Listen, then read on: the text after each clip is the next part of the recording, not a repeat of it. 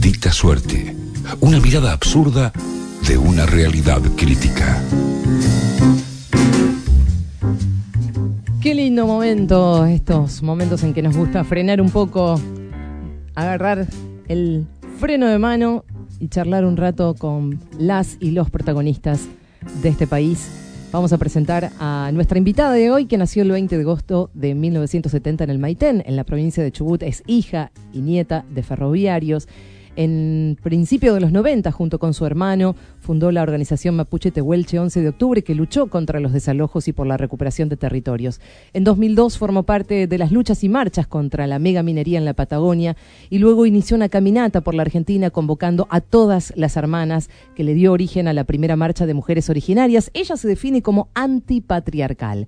En los últimos años su activismo cobró mayor visibilidad a raíz de la fuerte represión que tuvo lugar en la Patagonia y por su lucha en defensa del pueblo mapuche, ella y su familia recibieron muchas amenazas. Autora del libro El tren del olvido, se sienta en el Radio Café de los viernes, Moira Millán.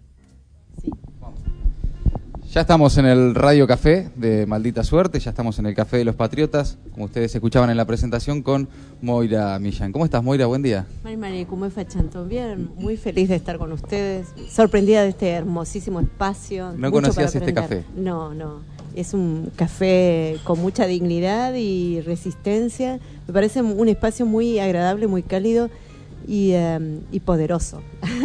y no tiene, yo creo que el dato además es que no tiene televisor, ¿viste? Es como... Ah, ¿Viste? No tiene pantalla. Eso no nos damos cuenta, pero ya que no haya un televisor ahí tirándote títulos y noticias y demás, ayuda ya un ayuda un montón. Ayuda a que haya intercambios entre seres humanos. Veías, me imagino, este, las, fotos. Lo primero que vi es a Milagro. Claro. Me pregunté cómo estará. Ayer estuve este, con mi abogada Elizabeth Gómez Alcorta, que también es abogada de Milagro, y hablamos muy por encima. Me quedé siempre con ganas de poder llegar a Jujuy y visitarla, ¿no? Porque hemos tenido, bueno, en estos cuatro años de gobierno, mm. eh, realmente ha sido una pesadilla de persecución, de represión, hostigamiento, racismo, violencia, eh, una violencia eh, que, ha constituido la esencia de la política con que han gobernado. Entonces ha sido muy difícil para quienes estamos en los territorios en lucha, poniendo el cuerpo, por ahí darnos el, momento para desplazarnos e ir a abrazar como correspondía a cada una de las personas eh, militantes, activistas que estaban sufriendo la misma represión que nosotros. Y así que me quedé con las ganas de ir a verla. Pero bueno, supongo que la vida nos dará la oportunidad en tiempos ya mejores, ¿no? Se profundizó, ¿no? Ese modelo represivo. Digo, la lucha del pueblo mapuche no es de ahora, es de hace décadas y, además los gobiernos suelen responder de maneras a veces similares, ¿no? Sí, yo ayer contaba eh, a una compañera sobre eh, los procesos de persecutorios de los distintos gobiernos y es que nunca hubo, nunca dejó de haber persecución, sobre todo a los, al, por ejemplo, el pueblo mapuche. Voy a hablar ahora del pueblo mapuche. Mi pueblo es un pueblo perseguido, por eso siempre hago la analogía con el pueblo palestino. Yo siento que tenemos mucho en común con el pueblo palestino. Primero porque es un pueblo que a diferencia de otros asume su identidad como nación, como una nación indígena y una nación que busca la libre determinación. Entonces, eh, realmente ser mapuche y asumir esa identidad que nos enorgullece, eh, también encierra una peligrosidad, encierra un riesgo. Y, creo que lo que pasó eh, con este último gobierno fue que él hizo al pie de la letra todo el los mandatos que emanaron desde la CIA, desde la corporocracia yanqui imperialista, que necesitaba neutralizar la lucha del pueblo mapuche, que va creciendo y que va no solamente creciendo en miras a reafirmar los derechos fundamentales de nuestro pueblo, sino a permear en las discusiones políticas, estratégicas de los pueblos que quieren emanciparse de este sistema opresor eh, la lógica del pueblo mapuche. Lo vemos ahora en Chile, o sea, hay una diferencia sustancial entre estas eh, rebeliones que se vienen dando en Indoamérica y no es la misma la yo estuve dos meses antes del levantamiento en Ecuador. Estuve con eh, hermanos y hermanas de las CONAI con la, Cotopaxi que es como el territorio de lucha ecuatoriano. Tuve el privilegio de ser invitada por las, las comunidades allá que resisten contra la megaminería. Siempre Cotopaxi es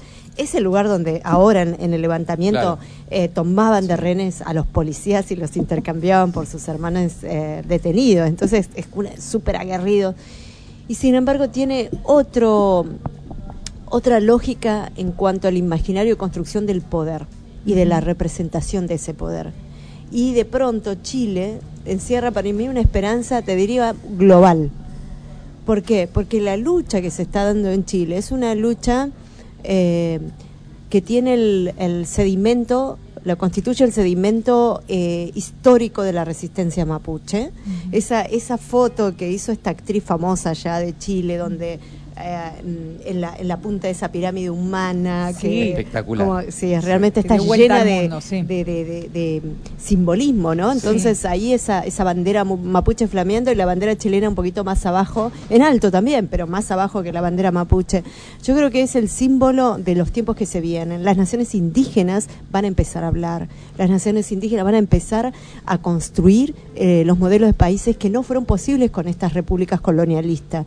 Las naciones indígenas van a empezar a emplazar sus valores ancestrales, que cuáles son el resguardo de la vida.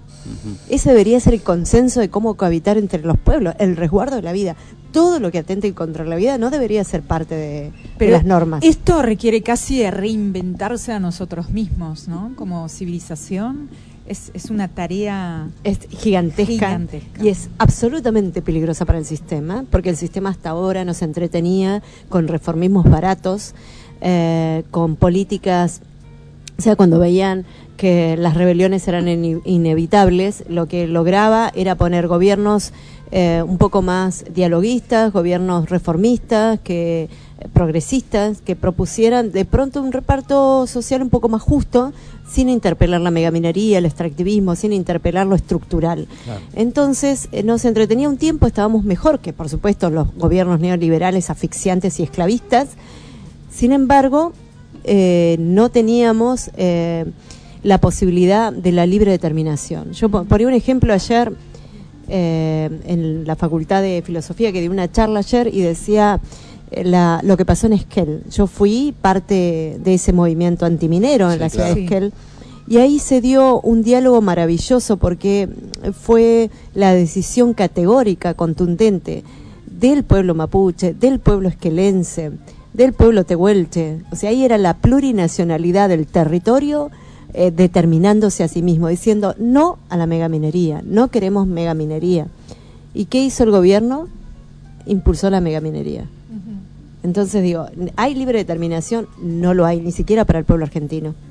Este, más temprano mencionabas al pueblo palestino, tal vez este sea otro, digamos, punto lazo común. Eh, que es que las tierras ancestrales del pueblo mapuche son muy ricas, llenas de recursos, muy codiciadas. Esa pelea tampoco es nueva, como no lo es la lucha del pueblo mapuche, pero ¿te parece que es más cruenta en estos últimos años? Definitivamente, definitivamente lo es y tiene que ver con el, acelere de la agenda de la corporocracia en cuanto a la posesión de esos recursos, posesiones de manera directa y efectiva.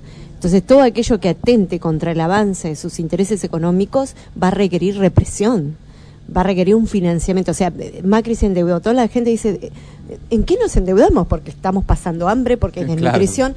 Bueno, cada vez que se anunciaba que la ministra de Defensa viajaba a Israel a comprar armas, eh, todos los acuerdos bilaterales que se establecieron entre el Estado de Israel, de Israel y el Estado argentino, tiene un costo económico. Son acuerdos económicos, básicamente. Son represores vendiéndole armas y modelos represivos a los países desarrollados para garantizar la extracción y explotación de recursos para ellos. Es muy, por ni siquiera es que ellos patrocinan la represión.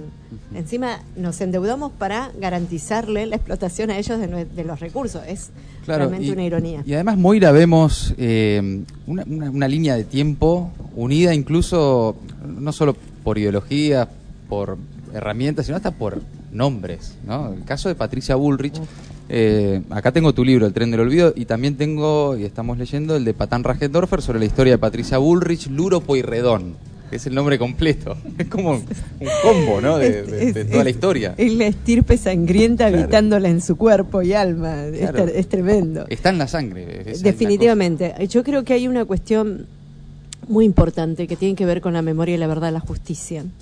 Yo creo en la memoria de los territorios. Yo creo que donde hubo viola- violencia, donde hubo desapariciones, violaciones, mutilaciones, torturas, y, y no hubo una reparación.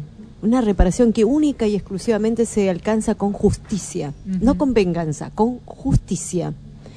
Si no hubo una reparación, se vuelve a repartir el, el ciclo. ¿Qué es esa memoria? Bueno, yo como mujer mapuche creo en la espiritualidad, en la energía. Claro. Y creo que hay ecosistemas energéticos que se van constituyendo y fortaleciendo. Y a veces esos ecosistemas, si están construidos de la reciprocidad, el respeto, la amorosidad, eh, vuelven a resurgir. Pero si han sido eh, construidos desde la sangre, desde la injusticia, de la violencia, una y otra vez se van emplazando. Creo que Patricia Bullrich es el resultado de eso. Ella viene con una estirpe sanguinaria, eh, con antepasados esclavistas.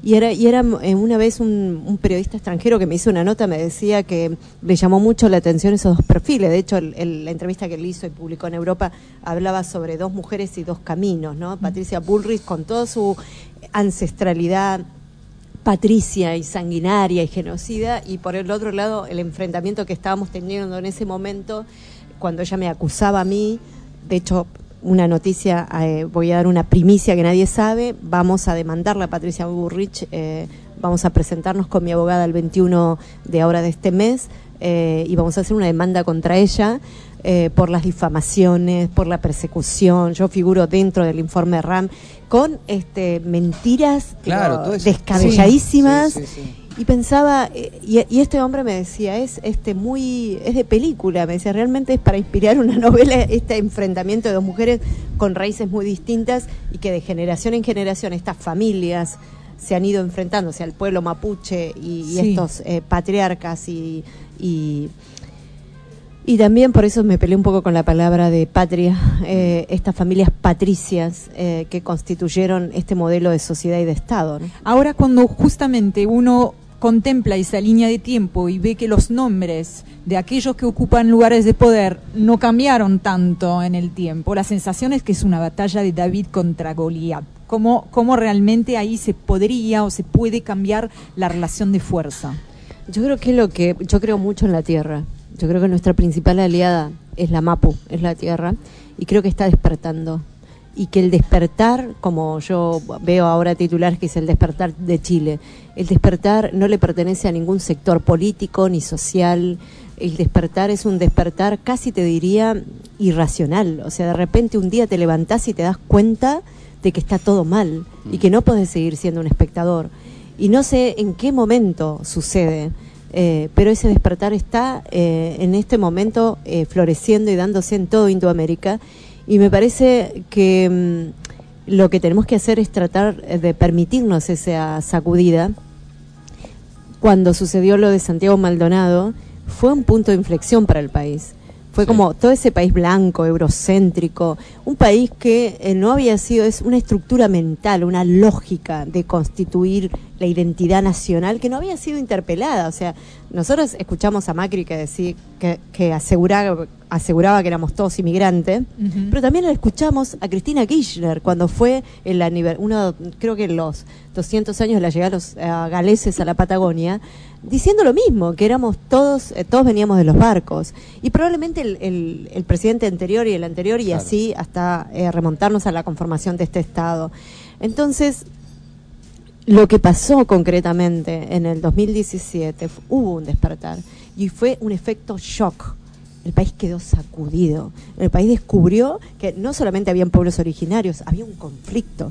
Y había un conflicto que tenía que ver con el país, que era la invasión de latifundios extranjeros dentro de la Patagonia, que estaban militarizando la Patagonia, y que había un pueblo, un pueblo resistiendo, un pueblo de, que era la lucha, era David contra Goliat, un pueblo que peleaba con Gomera, mientras que había un ejército financiado detrás eh, tratando de eliminarnos. Y creo que ese despertar hizo también la maldad de este gobierno. Fue tan grande que llegó un momento en que los tibios, aquellos que no tenían un compromiso Claro. definido, tuvieron que fijar posicionamiento. Claro. Y estar del lado de la maldad era políticamente incorrecto. Entonces nos aglutinó a todos, a, lo- a, a todos los que éramos disidentes, que no, que no nos sentíamos identificados con los valores puestos en marcha como política por parte de este gobierno. Entonces de repente eh, el, el enemigo nos unió.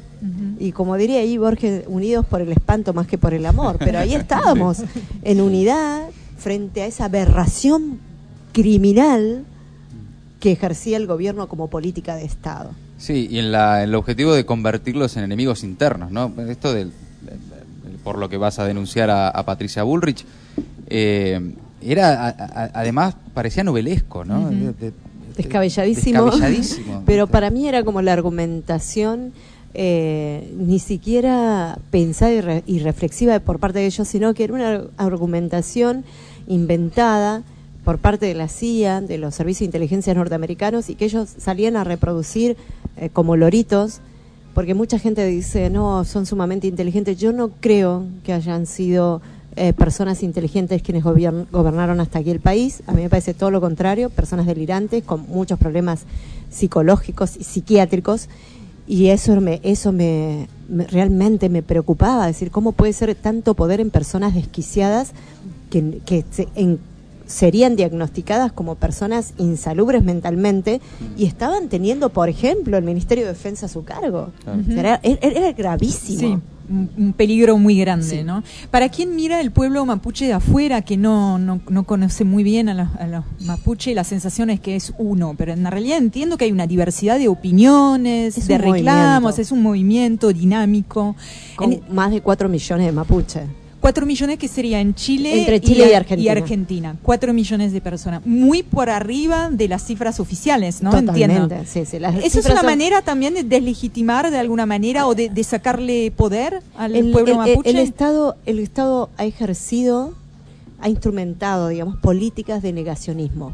O sea, hemos crecido seguramente cuando usted fue a la escuela, se les enseñó que acá no había indígenas. Ayer leíamos eh, manuales de eh, manuales bonaerenses, manuales de las escuelas, donde eh, no solamente nos ubicaban en tiempo pasado, sino que aseguraban que ya no quedaban indígenas en Argentina. Claro. Iban agloriándose diciendo, este es el único país en Latinoamérica cuya población es toda compuesta de migrantes y no quedan pueblos bárbaros, incivilizados, pueblos indígenas.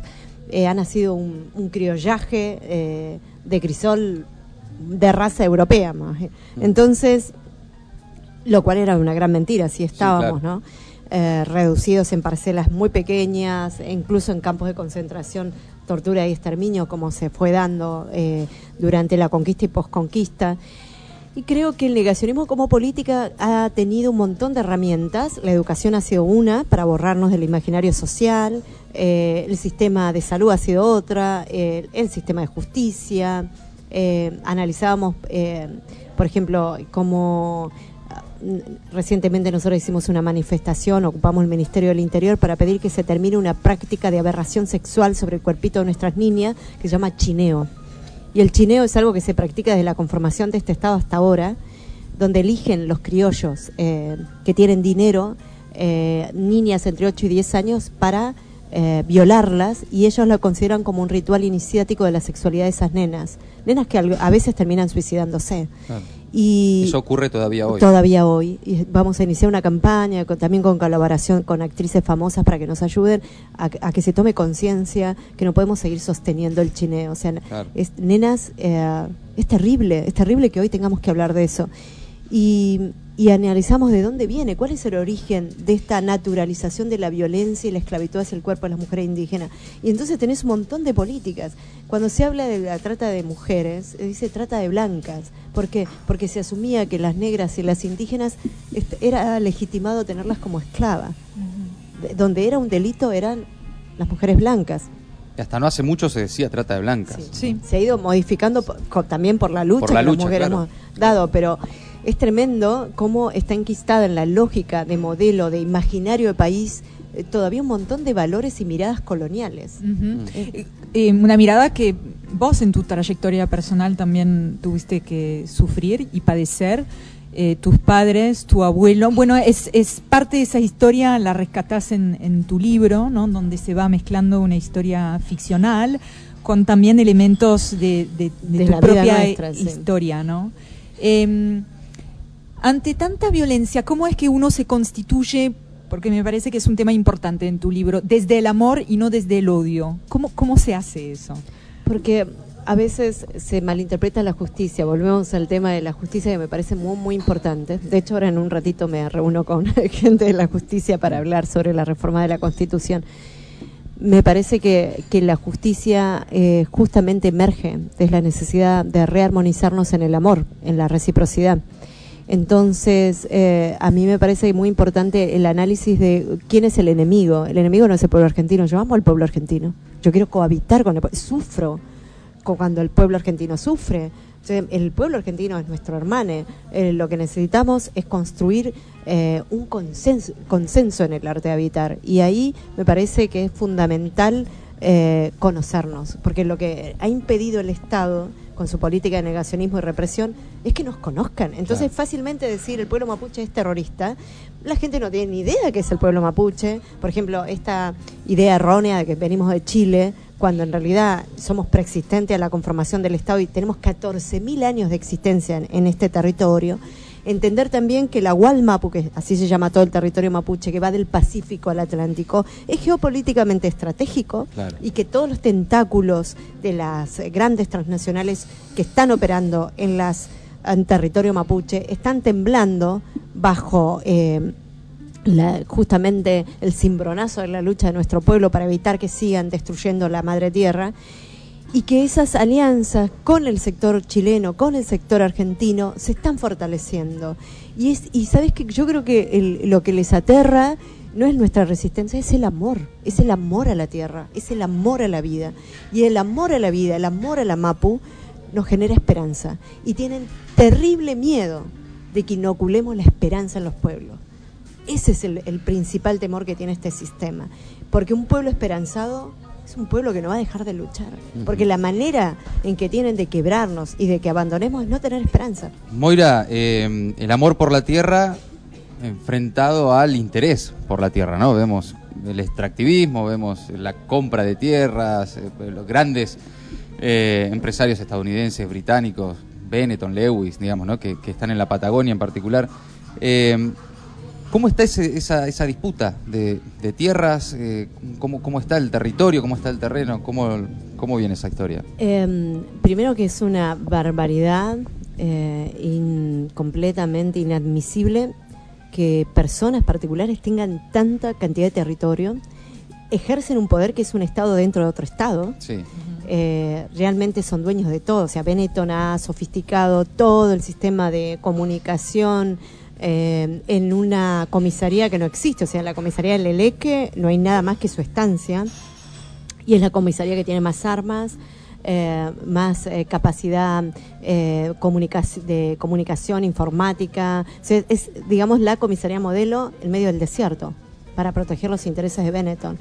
Y él tiene tanto poder que todo el mundo sabe que el cuerpo de Santiago Maldonado estuvo en, en un freezer de la estancia y jamás recibieron orden de allanamiento por parte de la justicia para investigar a, a la familia Benetton y a las decisiones que se tomaron en aquellos tristes y terribles días. Entonces, Benetton es un criminal protegido por el gobierno argentino porque en definitiva Benetton es un señor feudal. Son los eh, feudos posmodernos Claro. y y entonces el poder que tienen como Lewis es increíble. Lewis, vos entrás al territorio de Lewis y en- inmediatamente sus sicarios, porque son sicarios, son eh, personal armado. Primero tenés, pasás por un montón de, de sistemas este, de control de seguridad que ejerce la propia policía, o sea, la policía de Río Negro protegiendo a Lewis. Claro. Entonces, diciéndote que no podés pasar y cuáles son tus límites de, tránsito en propio territorio, que supuestamente es un territorio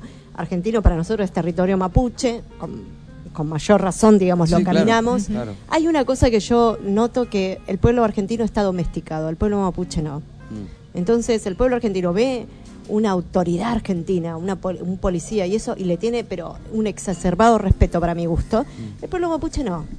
Se puede, pueden venir la policía y decir, usted no pasa, mire, yo soy mapuche y voy a pasar. Y por eso es que también los enfrentamientos son durísimos. Y inmediatamente Lewis manda, cuando ya la policía no pudo hacer nada, a sus sicarios que vienen armados que te intimidan y que te dicen, si en tantos minutos usted no sale de nuestro del territorio del señor Lewis, vamos a disparar. De, de hecho, vos lo decís claramente, ¿no? no es una represión social lo que allí está sucediendo. Hay una, utilizás una expresión que es una guerra de baja intensidad, ¿no es así?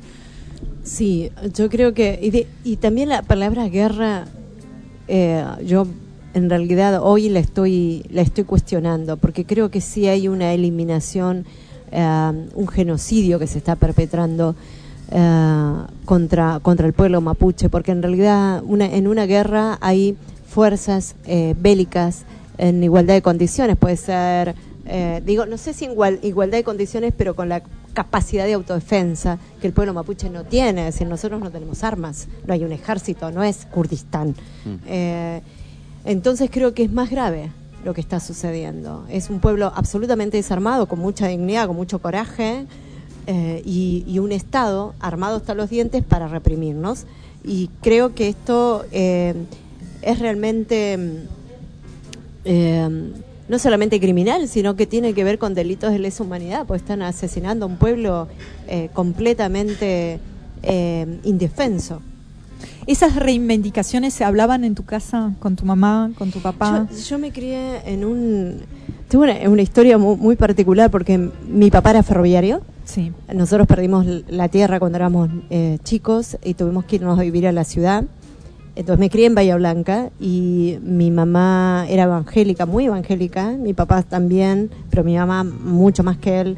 Entonces nos criamos en el Evangelio que nos enseñaba que toda la espiritualidad mapuche era pagana, eh, era del diablo, y había que borrar la identidad de nuestro pueblo. Entonces era muy, muy loco porque yo veía a mi abuela vestida como mapuche, que era la Huentuchefe, que era una mujer medicina, que hablaba en mapungún, hablaba de la Unicash también, el idioma tehuelche, porque mi abuela era mapuche tehuelche. Entonces amo también mucho el pueblo tehuelche porque heredé mucho de canto algunas canciones tehuelche, reivindico también esa parte de, de mi sangre. Y, y sin embargo, creíamos que éramos argentinos, estábamos reconvencidos que éramos argentinos. Y vos vas a la escuela y te enseñaban que no quedaba nadie de pues, lo indígena y que éramos todos argentinos. Entonces, yo me sentía que era una argentina. Eh, nunca se hablaba de esto, se hablaba del dolor, sí, del dolor sí, pero no se hablaba de, de las perspectivas de reivindicación.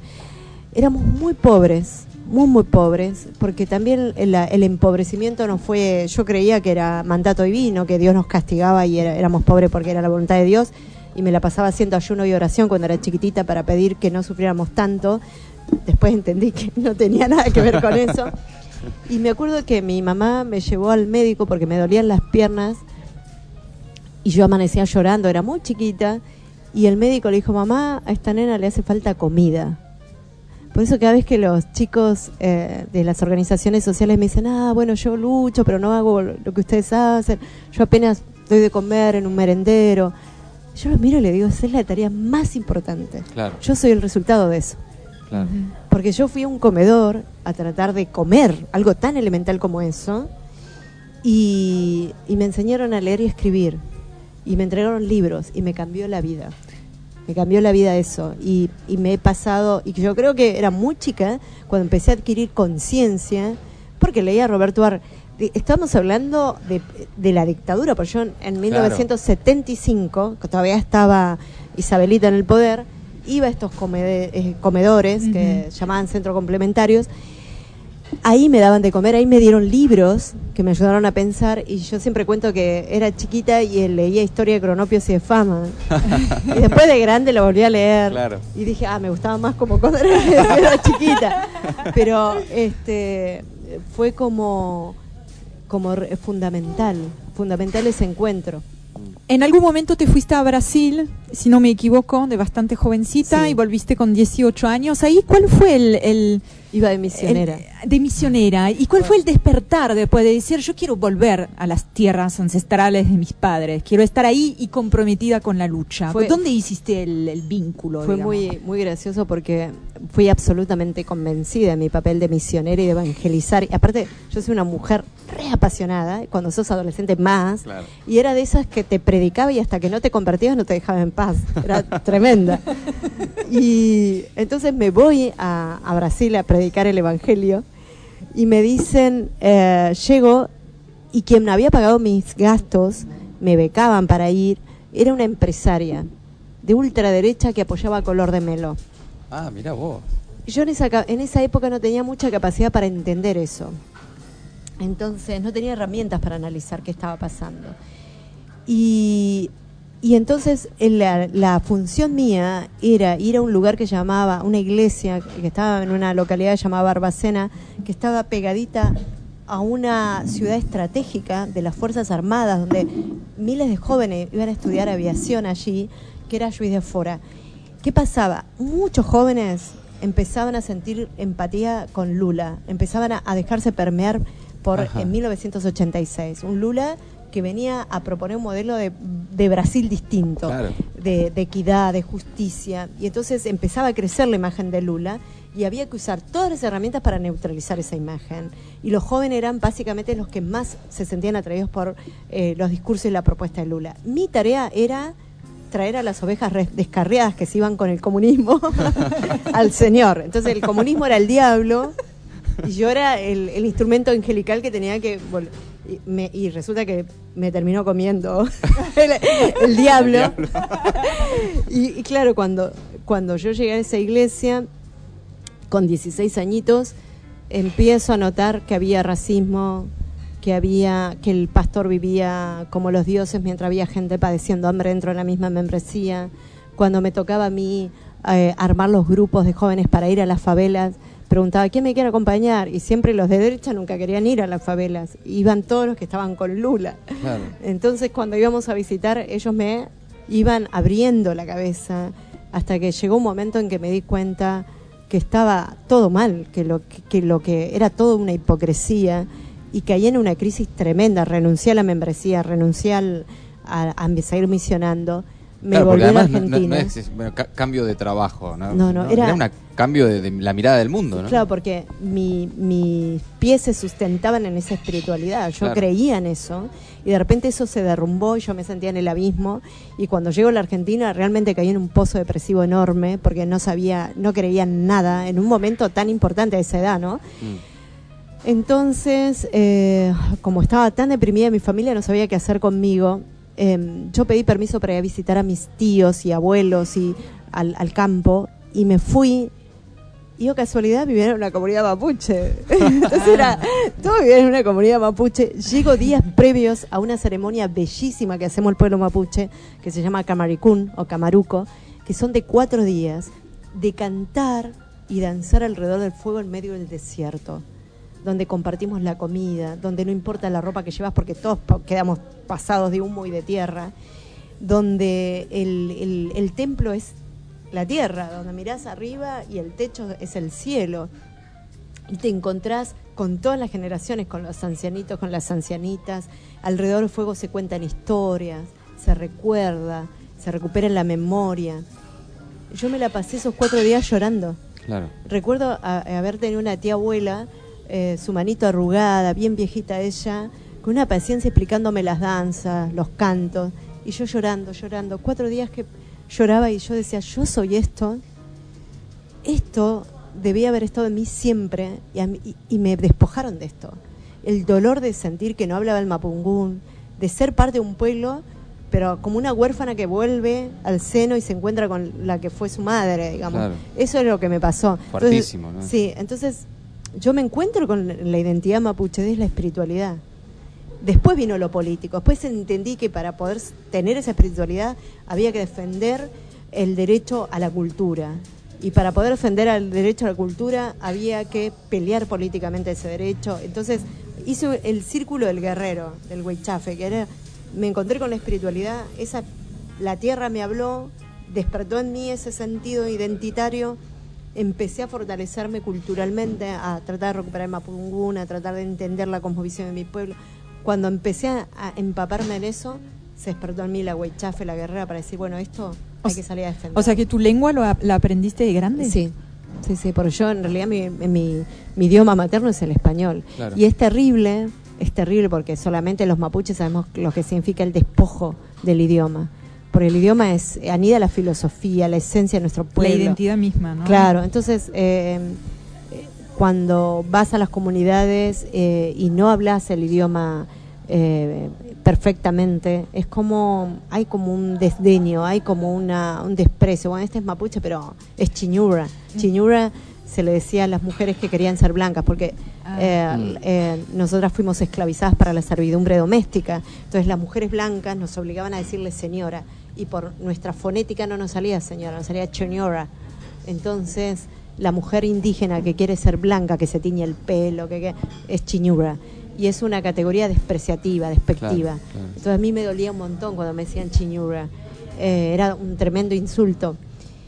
Así que tuve que como ir reconstituyéndome también como mapuche y eh, fue- ha sido eh, realmente un camino de, de mucho dolor. Por eso cuando voy a dar charlas, se acercan mujeres me abrazan, lloran y dicen, yo soy mapuche, me descubrí hace poco, eh, y lloran. Yo entiendo esas lágrimas y entiendo ese dolor, porque no es fácil. Es como eh, la persona que descubre que ha sido criada por los apropiadores y Estaba que tenía pensando un, en eso, un Moira. sí. pasado. Quienes recuperan Claro. su identidad de esa manera también. No debe ser nada fácil, debe Claro. ser de mucho dolor. Claro. Por eso también el libro, el tren del olvido, la lucha contra el olvido, ¿no? la, la- la recuperación de, de la memoria y de esas historias. ¿Cómo es para el que no conoce, para el que fue educado en la escuela pública y con los manuales de historia que hablábamos hoy, la cosmovisión mapuche? Eh, uf, eso es para charlas de Para un rato horas. largo, me imagino, sí, sí. Porque básicamente el pueblo mapuche sustenta su construcción filosófica en, en la relación, en sostener una relación armónica con la tierra, con, con todos los nien, con todas las fuerzas de la tierra. Para nosotros todo es energía. Hay un sistema eh, de construcción social basado en eso, en el sistema de Punewen, de fuerzas, de cómo cohabitar en armonía con esas fuerzas. Y, entonces eh, nos determina el territorio, quiénes somos. No, no nos determina la academia, no nos determina, o sea, una machi no llega machi porque la votaron o porque estudió, nace machi, se nace huichafe, se nace eh, lonco, eh, ese, ese neguen, ese- esa energía te habita y te determina y la tierra te reafirma. Entonces, eh, un mapuche sin territorio no, no es mapuche.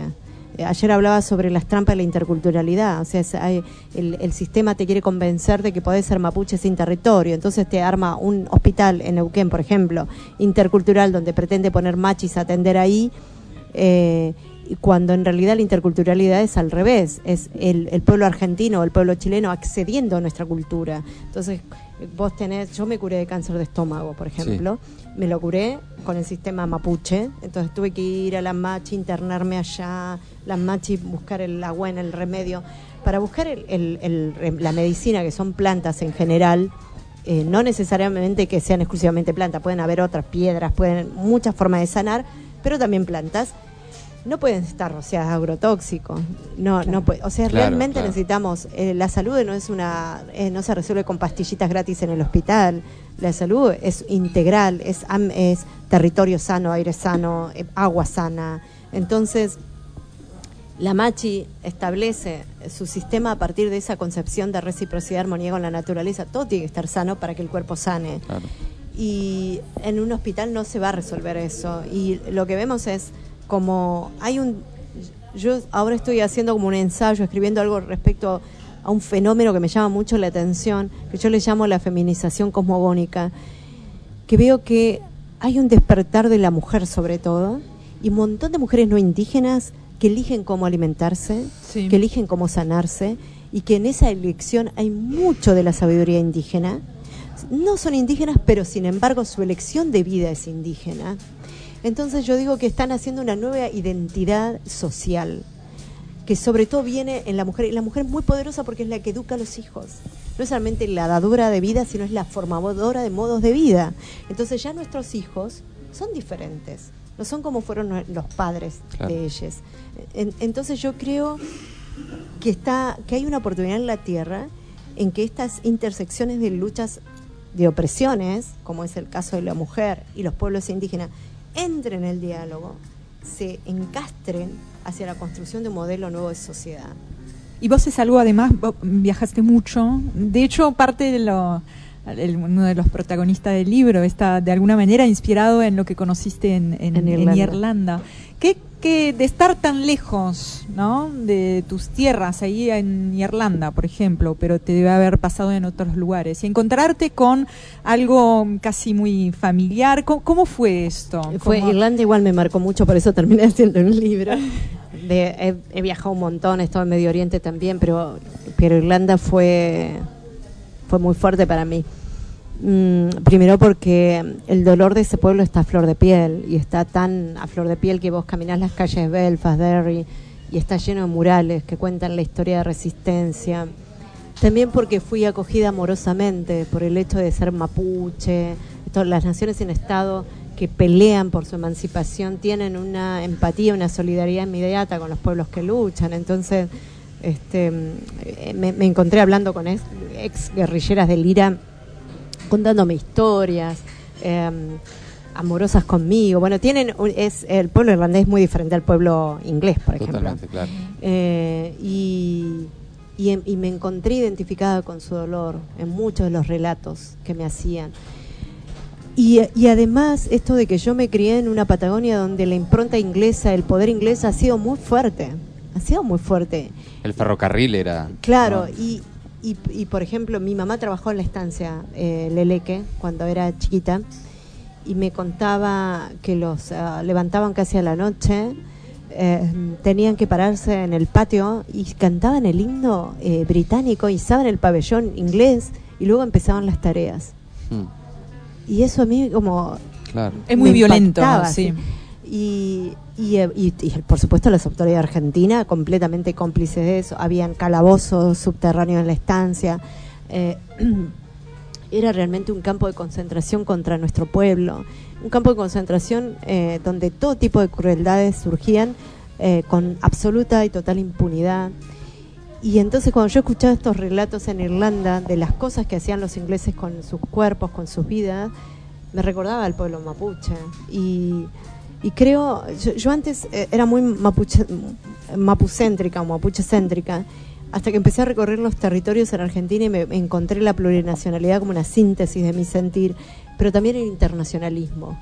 A mí, yo creo que, que la lucha es por la libre determinación de los pueblos, por restablecer el vínculo amoroso con la tierra, y no me interesa eh, el habla ni el color de piel de esos pueblos que sufren, no, no quiero que sufran. Entonces creo que ahí Mm. el diálogo con el pueblo irlandés tuvo que ver con eso, ¿no? Como, como entender ese dolor eh, y esas prácticas que el imperio, que el imperialismo británico ha ejercido sobre todas sus colonias y que llegó incluso con sus dedos colonialistas hasta la Patagonia. Moira, no quiero terminar esta charla sin preguntarte cuál es la relación de esta cosmovisión con la democracia occidental tal como la conocemos, votar cada dos años, elegir un presidente, eh, el sistema político, eh, ¿cuál es tu mirada al respecto? El pueblo mapuche tiene un sistema que se le llama de Traún, que es una democracia directa y participativa. Se, establece, se, se lleva adelante lo que se logra consensuar y participan todas las voces. No hay una élite que represente al, al resto. O sea, todas las voces son necesarias, todas son eh, audibles y todas son eh, contribuyen a la decisión final. Este consenso es nuestro modelo de democracia. Entonces, el, el modelo eh, democrático representativo para mí no es democrático, es reduccionista. Siempre va a haber una parcialidad que ejerza el poder para arrogarse la representación y tutelar la voz de los oprimidos. Y, realmente no ha servido, está colapsando. Estos modelos de república, estos modelos de democracia están colapsando. La crisis que se está dando en Indoamérica y en el mundo, porque es una crisis global que tiene que ver con una matriz civilizatoria que no da más y que hay que construir una nueva matriz civilizatoria como humanidad, tiene una eclosión muy visible y muy poderosa, como volcanes como Pilián, en Indoamérica, porque Indoamérica tiene memoria y va recuperando lo que fuimos alguna vez, que Europa no puede, por ejemplo. Claro. Entonces, ¿qué van surgiendo? Estas rebeliones indoamericanas eh, tienen sustrato de las rebeliones anticoloniales anteriores a la conformación de, de los Estados-Nación y se van poniendo en diálogo. Y lo que pasa, por ejemplo, en Chile, que ahora quieren, eh, piden la, la constituyente y reformarlo todo, me interesa porque yo veo eh, sindicatos, sindicatos hablando de recuperar la armonía con la tierra. No me imagino sentarme con Moyano, con cualquiera sindicalista, a hablar sobre cómo podemos vivir en respeto con la MAPU. No me lo imagino. Eso está pasando en Chile. Y a mí me emociona, Claro. me emociona, porque digo, fueron eh, décadas y décadas de opresión y de persecución en soledad de mi pueblo, porque yo iba a Chile, visitaba las cárceles, lloraba, me amargaba, me enfurecía eh, la indolencia del pueblo chileno frente a lo que le pasaba a mi pueblo. Y hoy el pueblo chileno recoge esa lucha, la pone como un símbolo de dignidad y de, y de coraje, porque sobre todo de coraje, y dice, a ver, este pueblo ha luchado por preservar la vida de los ríos, de las montañas, de los bosques. Vamos a, a traerlo como principal voz a esta mesa de discusión.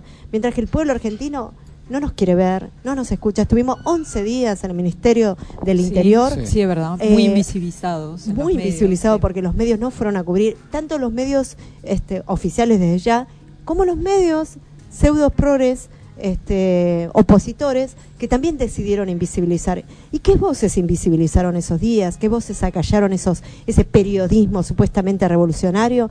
Las voces de mujeres que traíamos siglos de dolor y de desesperanza, pidiendo justicia, eh, luchando contra el terricidio de los ah, de nuestros territorios, el terricidio que nosotros interpretamos que no es solamente eh, la contaminación y la destrucción de los ecosistemas tangibles, del medio ambiente, de la tierra en su superficie, sino que decimos que el terricidio elimina los ecosistemas, a los pueblos y también las energías que no vemos pero que están y que son las que posibilitan la vida. Entonces la visión tridimensional del- de, la vida que tienen los pueblos indígenas es la que está en peligro, que en- si se elimina ese ecosistema espiritual energético no hay posibilidad de recuperar eh, el planeta.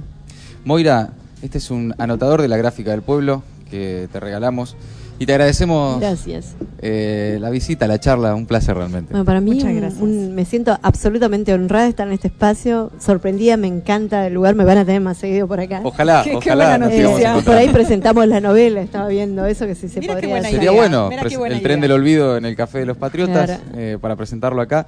Eh, seguiremos charlando y, por muchi- supuesto muchísimas conversando. gracias por esta oportunidad. Gracias. Moira Millán en el Radio Café de Maldita Suerte. Ningún cobarde y su historia. Maldita suerte.